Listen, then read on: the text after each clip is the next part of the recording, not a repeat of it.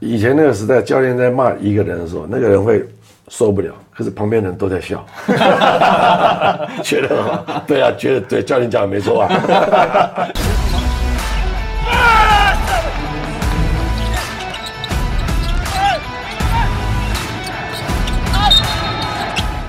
话题人物对号入座，坐哪里？球场第一排，耶！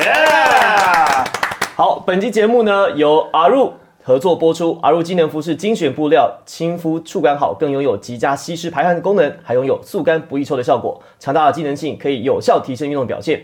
从布料开发，由设计师重复确认版型，调整细节，版型要更修身好看，更要能在运动后显出显壮的效果。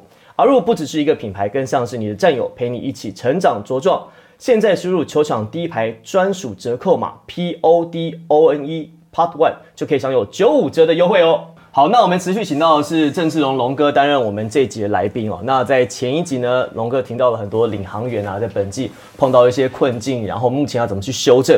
不过呢，还是想跟这个龙哥来稍微聊一下，就是这 Plus City 现在两个赛季下来，哈，那就你观察，就是因为过去打过这么多联赛，他还有哪些你觉得可以呃在更好的地方？我觉得其实第一季到第二季，我在去年第一季在旁边看，然后第二季进来的这个赛季担任教练，我其实觉得确实对我们台湾的篮球是有帮助的。我看到很多球员的这个改变，呃，技术上面也好，专注度也好，就是有很多的提升。那我觉得在联赛当中的竞争能够提升的话呢，对于在国家队的这个这个表现肯定是有帮助的。一个是技术方面，一个就是在于裁判的尺度方面。就是之前我也有发表过一些意见啊，就是希望裁判这一方面应该要受到重视啊，不管从荣誉，不管从待遇上面来讲呢，应该给予重视。那我也知道这个联盟一直在提倡很多的身体接触，当然这个也是符合国际赛的一个方向，但是身体的接触它还是有一个度哦，就是说。我们现在我自己个人的观察啊，不一定是正确的，只是提出来跟大家分享。就是我们手部的动作还是太多。那手部的动作多呢？我想有打过球的大概都知道，手部的动作多的话呢，就等于是替代了你的脚步。就是篮球场上手部啊，基本上就是投篮跟传球。那除此之外呢，所有的进攻跟防守的基础都是在脚步。所以当你允许这个手的动作多的时候呢，你的脚步就会开始的退化。哦，好，我没有听过这个观点呢，第一次听到，就有点那种茅塞顿开的感觉。龙哥，你以前在打球的时候，低位你也有练脚步，脚步啊，那时候是都要练啊。后卫现在哪有在练这种呃，这种类似中锋的脚步，你有练吗？对不对？我们每天在转圈圈，选脚什么倒插步、剪刀脚什么之类的。现在年轻球后卫好像因为他是面框，好像比较少这样的脚步。可能平衡感不太好吧，转两圈。晚上没睡好。好了，那我们刚才其实有聊到，就问说在这个尺度上面啊，因为其实都觉得，听说过去在这个九零年代的时候。不只是 CBA 嘛，你看 NBA 当时热火、活塞、尼克队那个防守其实都很强悍，打架的啦。对，我们其实都以为说以前的尺度好像比较松，现在尺度比较紧。可是龙哥也说这个尺度现在越放越宽，这样我们就想知道说，不是因为我一直有想问一个问题，就是尺度松是不是就等于就是裁判不吹？这样是不是就？尺度松了，很多球迷其实会把这件事画上等号。尺度松等于裁判不吹，要么是摸毛哨，要么就不吹。那其实龙哥在这方面，到底什么叫做强调对抗？什么叫做尺度松？对抗就是我们简单的以我们自身。在球场上打球的经验，就是对抗是双方同时在出力，这个叫对抗。对，但是当有一方在行进的过程当中，另外一方身体的接触，那从我们的过去的角度是认为这是犯规的。对，那呢这样子的状态就会慢慢的变成球员在场上受伤的风险会增大，因为动作越来越大，而且是一个不对不对称的出力嘛。那这一部分是一个原因，还有一个部分就是我觉得裁判允许太多的手部的动作了，因为手的动作多了，球场上基本上就是以脚步为主了，不管是防守、进攻。所以当你的手部动作越来越多的时候，有这个尤其在防守，你的脚步的能力就会慢慢的退化了，因为手可以帮你省掉很多事情。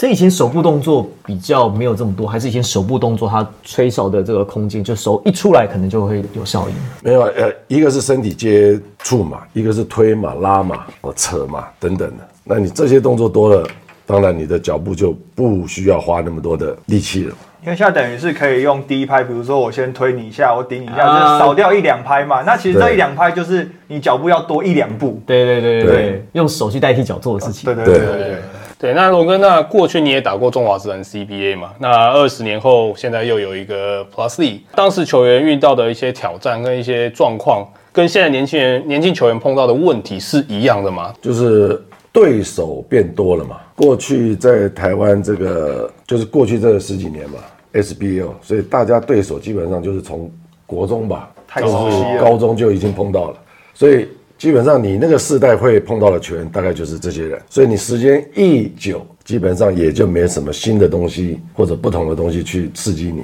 可是当有了直男之后，外援的这个这个名额又增多，对数也增多了，所以不管是你从自己内部的训练跟去比赛，你要准备的东西就变得多了。那这其实，在就是龙哥你去中国 CBA 那看到的应该又是更不同了，因为你刚刚讲到直男对数增多，组合变多，更新鲜。那 CBA 的组合又更多，那主客场他们移动范围又更大。你在 CBA 的时候有没有遇过一些你一开始去没有想象到的事，或者是比较困难的事情？就是二十支队嘛，那每个礼拜基本上会打到两支队到三支队，所以才可能会养成刚刚讲的那个习惯，就是基本上比赛当天就基本上就是放空，因为你每个礼拜的功课都不同啊，所以完了就丢掉，完了就丢掉，完了就丢掉。可能你碰到这个队之后是两个礼拜、三个礼拜后，他们也在调整，也呃也在改变，所以你一直想他没有用，是等到那个礼拜你要跟他对战了，然后再重新拿之前的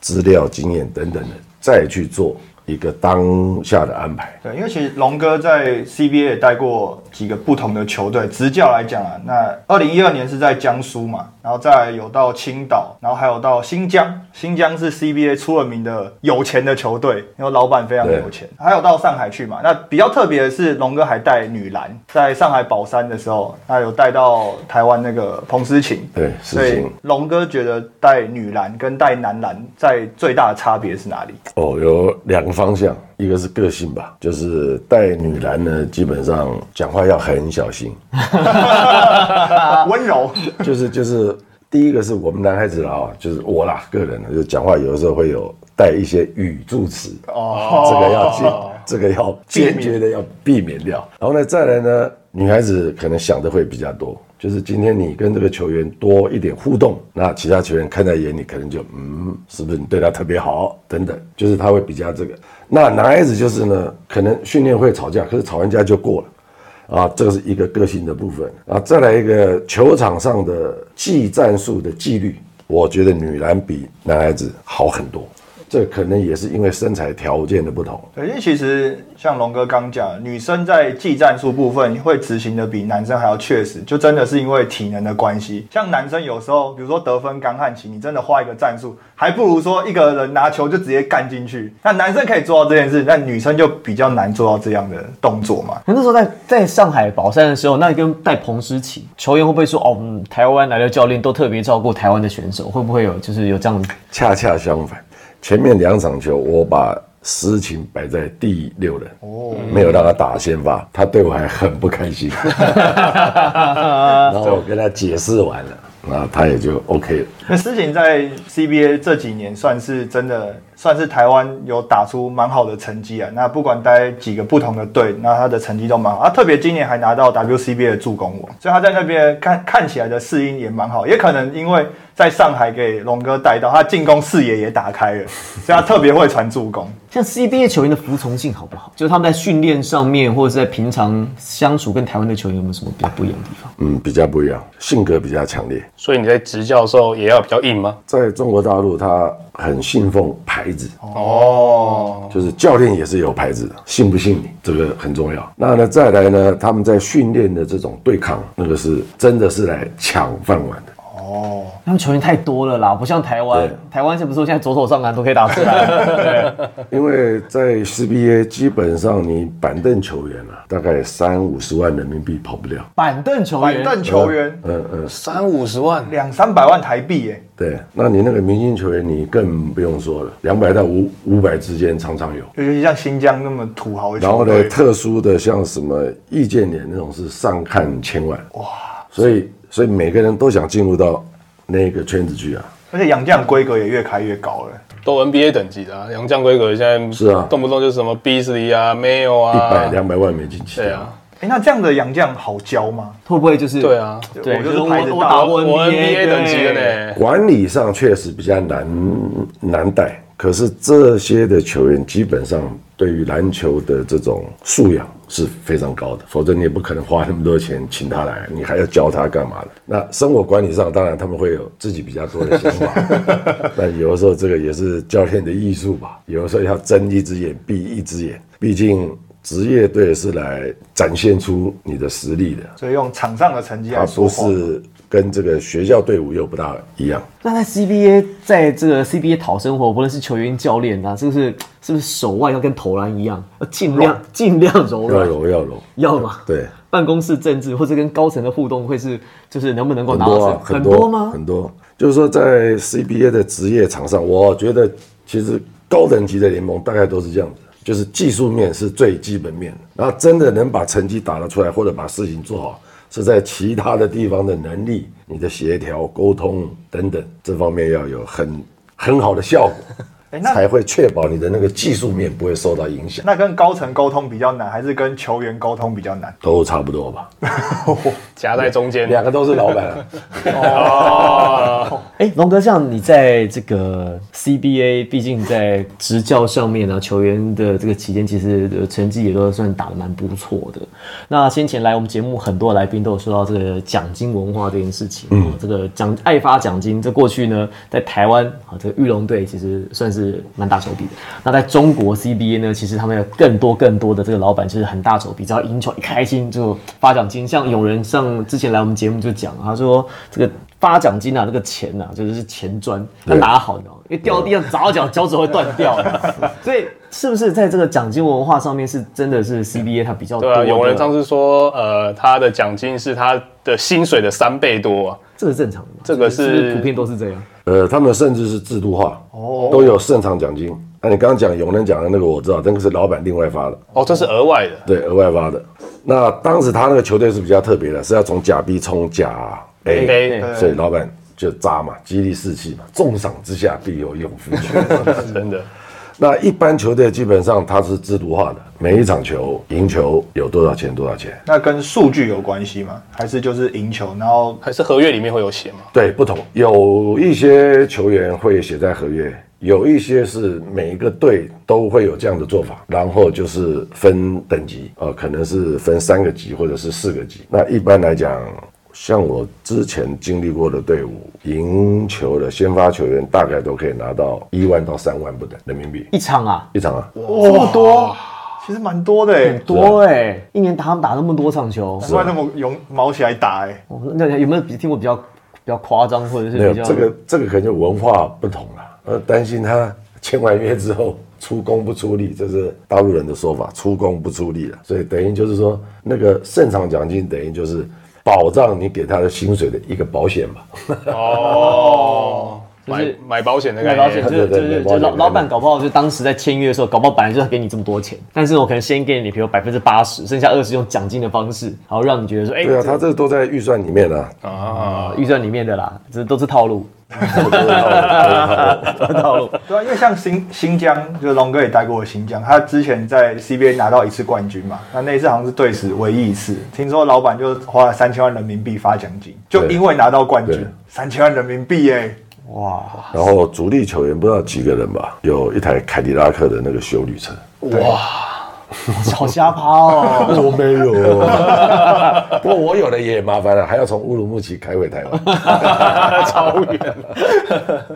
龙哥其实在这个本身球技出色嘛，然后在执教方面其实也很有个人的特色，所以其实这个大江南北，全世界就去过很多地方。那打过这么多国际赛当中，其实很多球迷其实都在回忆啊，在这九零年代，当时不论在 CBA 的这个战绩很辉煌，在带领中华队国际赛确实拿到很好的成绩。那我们讲，我们现在讲讲看，在我们就讲中华职篮 CBA 好了，当时你觉得谁守你？你觉得是最难摆脱的？对，都差不多吧，只是多花一点体力，少花一点体力。谁花 谁要花比较多体力？哦，好多啊，像东风啊，哦，就是一直黏着你啊，因为东方啊，体能体能很好啊。一直黏着你啊，走到哪就黏到哪。我说，哎、球现在不在我这里，不管。其实龙哥之前讲到一个，我觉得蛮有趣，说细节，强调细节、细节、细节。因为我那时候听龙哥讲，我觉得有一个蛮有意思，比如就是刚刚讲战术这件事情。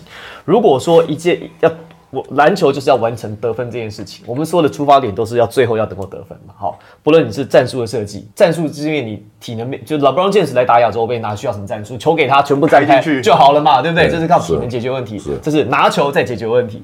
那我没办法嘛，所以我们要怎么样？我们要配合空档，好，用战术来帮你解决问题。包装一下，包装一下。好，可是龙哥讲到细节，我觉得蛮有意思。说如果你在完成出手得分这件事情中间要四个步骤，你把它简化成三个步骤跟两个步骤的话，那你速度是不是其实就快了？好，那所以在细节上面其实要更加的强调。可是这件事情大家都知道，可是为什么我们在不是训练上、养成上这件事情做起来这么的困难？就是思维啊。其实很多人在讲说球员的基本动作一代不如一代，其实不是基本动作的问题，是基本观念的问题。是有了观念才有了动作，不是有了动作才有了观念。所以球员花了很多时间去训练基本动作，可是基本观念没有养成。上一次张志峰不是回到那个桃园吗？嗯，对对，不是媒体也访问他一句话，他说现在球员基本观念都没有了，上档下档都分不清楚细节是什么。这个就是我们常常在谈的，他不是基本动作不好，是他基本观念跟他的思维没有没有达到我们觉得在球场上应该有的效率啊。我也常跟球员讲说，哎、你们现在知道那个现在 iPhone 出到几了？十三，哦，十三。我说一台多少钱？现在现在一台多少钱？两万、三万、三万、三万到五万上下吧。好，三万上下，我我说四万块卖给你，你买不买？他说我不买。我说对啊，打球也是一样啊。啊，你三万块可以买到，你为什么要用四万块去买？把简单的事情做复杂了。对啊，我说你在买手机，你就会这么想，你要省钱，看怎么样用最少的钱买到最好的东西。那你到球场怎么就反过来了？其实这套路好像都是，就是思考逻辑是蛮一致的哈，就是你场下想的东西跟你场上要尽量一致。龙哥说的这个，其实我渐渐能够理解，因为我们在年年轻比较小时候打球的时候，那我们就觉得自己，因为我小时候我觉得我自己跑很快，然后我觉得跳很高，但我就觉得说、呃不好意思，在龙哥面前不能这样讲，是，我说你到底在讲什么？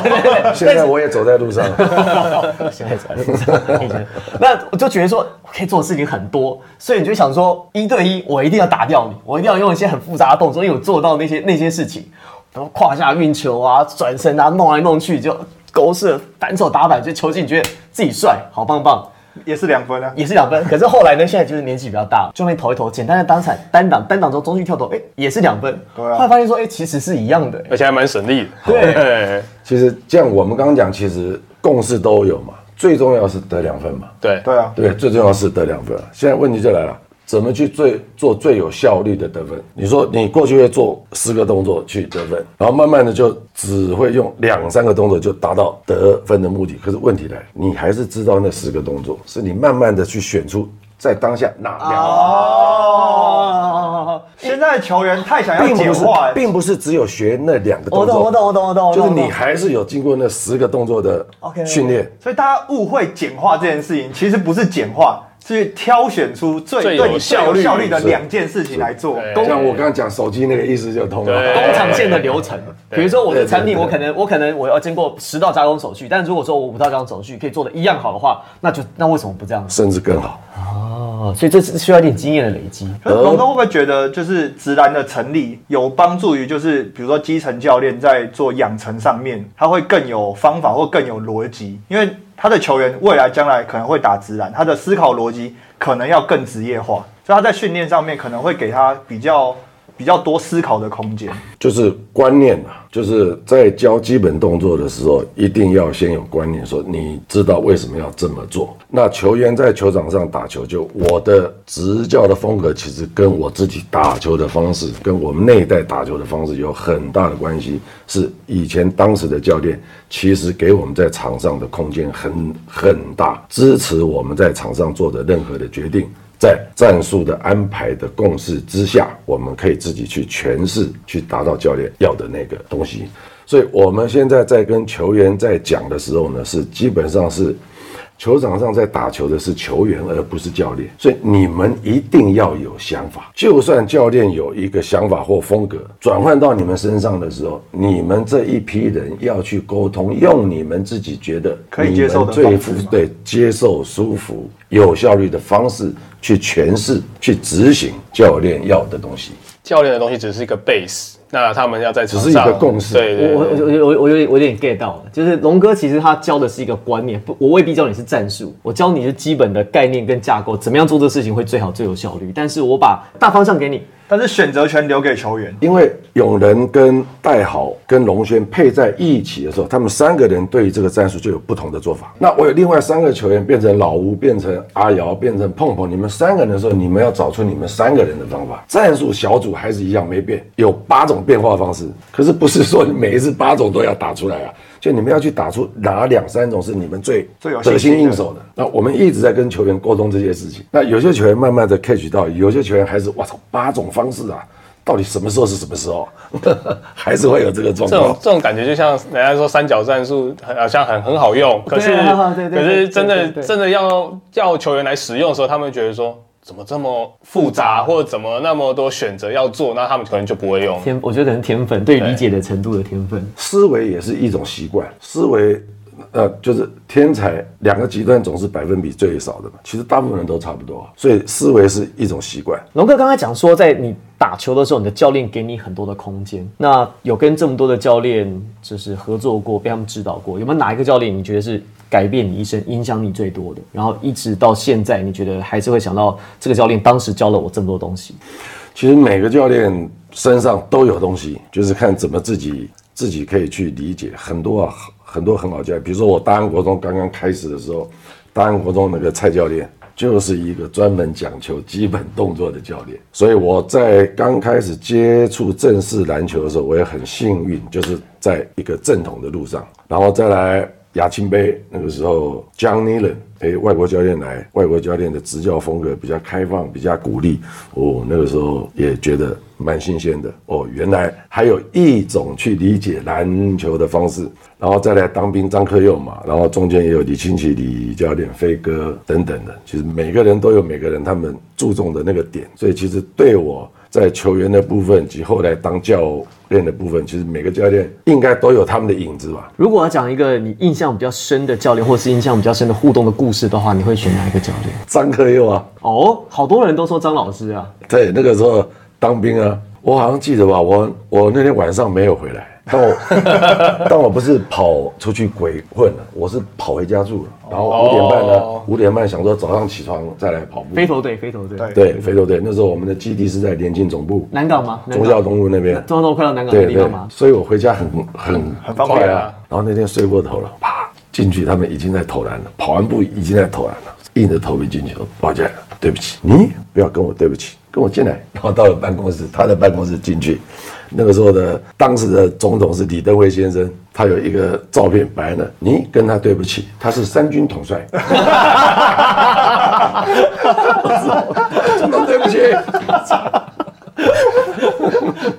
蛮幽默的、欸，老师的教练其实他很多都 很很幽默哎、为什么呢？因为那时候是军人身份，对啊对对啊因为连那联勤嘛，那飞陀这样子，你就对不起国家，不是对不起我。他也不想接受你的道歉，所以他叫你去跟三军统帅道歉。你现在身份是军人，以前的教练怎么都，就是他的那个方式很幽默，然后就会用以前那个时代，教练在骂一个人的时候，那个人会受不了，可是旁边人都在笑，觉得好，对啊，觉得对，教练讲的没错啊。也是最高境界可。是轮到你自己被骂的时候，你自己又受不了。以前在飞头队同一时，谁最谁常被骂最多？被骂最多的就是每个每个世代都不一样啊，就是肯定是牌子最小的啊、哦，当兵啊，本来就是有阶级嘛。以前有一次，我跟东方两个，我们一天练两餐还是三餐，然后东方下午抓的时间又在那投篮，然后张教练出来看到他。啊，阿龙，要是有你一半就好了。我躺着也中奖。队友太认真也麻烦，然后东方听了也不知道怎么办，也不知道该不该继续继续继续投，还是继续投完了，把投完就好。哦，东方哥他现在体能还是很好，他还是因为他现在跑马拉松哎，对对对，东吴的老师，对东吴大，他每次那个那个就外面操场啊，像什么跑三头，哦，这个风雨无阻。我们以前早上跑步，他永远都在前面。我们那个时候是有一点竞争吧，就是有人跑在前面就不想输。对对，就是不会落掉。龙哥，你在生涯当中搭配过最准的球员是李宗熙吗？李宗熙啊，李宗熙，嗯，他的准有多准？可不可以跟我们形容一下？就是你亲身目睹，我们都是听到乡野传说。他就像机器啊，就像机器。他告诉我说，我是大概是他，我那个时候住师大路，他住罗斯福路。他刚来台台湾的时候，我开车接他，送他回家一年哦。他才告诉我一些小细节，这么长啊？像是什么？还蛮会藏的哈。很多很多。像是什么？有没有什么可以随便挑一两个？没有没有，就是你很多东西他不是很高深的，就是跟你讲就哦，原来就是以前没有注意到。比如说，他跟我的理解是说什么空档对他来讲，什么是空档？他那个弹道只要能够出去，对他来说就是空档。那必须只要看得到天空就可以出手了？这手没有过来啊，其实人贴啊，就是他有他的那个固定的弹道嘛，那个球道啊。所以弹道只要是清空的，对啊，手没有过来是空的就空。所以意思说，如果说我只是这样遮他眼睛，没有用，没有用，因为他弹道还是可以出手。对，他在球场上基本上他不用看篮筐。他看地板，因为地板有有标线嘛，有线嘛，对，罚球线，对，三分线、边线等等的，他只要看到地板，他就知道那个距离、相对位置，然后要出多少力，然后距离什么的。这个很难想象哦。听说有一个乡野传说，是听说他蒙着眼睛可以投三分球，是真假？没有，他罚球那是在韩国的节目表演。哦，罚球线，罚球线蒙起来。但其实刚龙哥讲的，就是现在年有一些年轻球员很缺乏，就是对球场的空间感嘛。嗯，就是你看到地板的标线，你就知道说你转过去转哪一边，你就可以出手。所以这其实就是一个空间感极致的展现嘛。就是我们教练常在聊天啊，那种踩线的，在以前我不是说倚老卖老，在以前我们时代打球踩线，教练肯定疯了，下来换人。怎么可能踩到线？严格哦！而且我要跑位啊，我要挡人啊，我要闪啊，就不小心踩到了。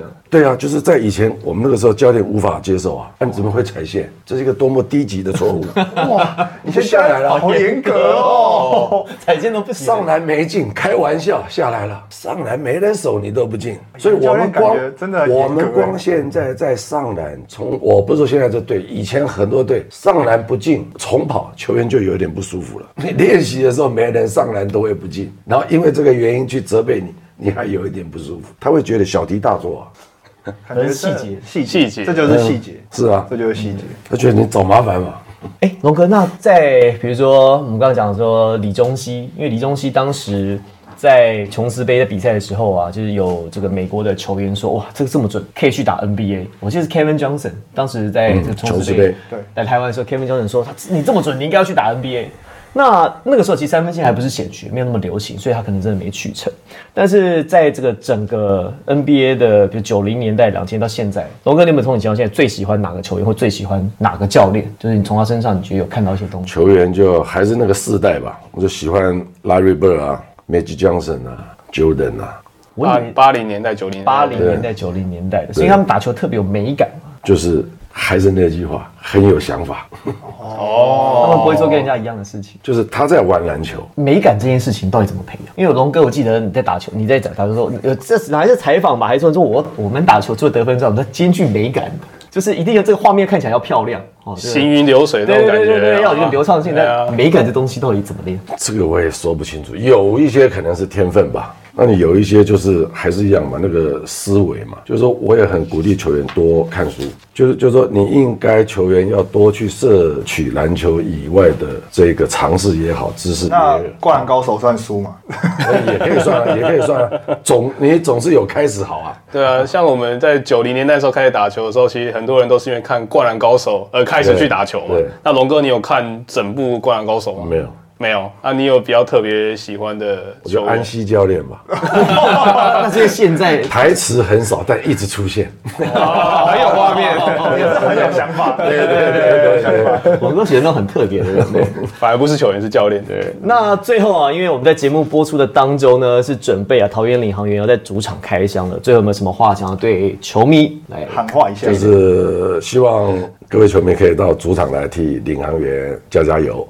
虽然我们现在的战绩不是很理想，是相当不理想，不过希望球迷朋友们再给我们球员多一些鼓励。我想我们一直在往好的方向在前进。三月五号、三月六号在领航员的主场就是都有比赛，所以也希望球迷朋友能够踊跃进场，就跟龙哥讲的一样，多给球员一些鼓励。那现场场子热了，球员打起来可能那个感觉又不一样就。多给一些多给一些机会，多给一些耐心了。对啊哦那另外三月八号就很特别，三月八号是星期二啊，也是这个应该联盟史上第一次在例行赛星期二打。那先前也是因为这个疫情的关系啊，所以把比赛延后到这个三月八号来举行。其实也可以来测试一下，看看在平常的时候，因为大家都习惯现在五六日看比赛，哎、是可是这毕竟职业联赛一到五好像也可以安排一些些赛事，我们刚好就用三月八号可以来做一个蛮好的测试。对，所以也期待。希望球迷朋友在四天三场的桃园巨蛋主场，能够踊跃的进场支持领航员。好，那我们这期节目到这边呢，非常感谢龙哥的参与，我是王柏林，我是 Tony，我是 Henry。我是阿龙。持续支持我们球场第一排，我们下周再见，拜拜。拜拜。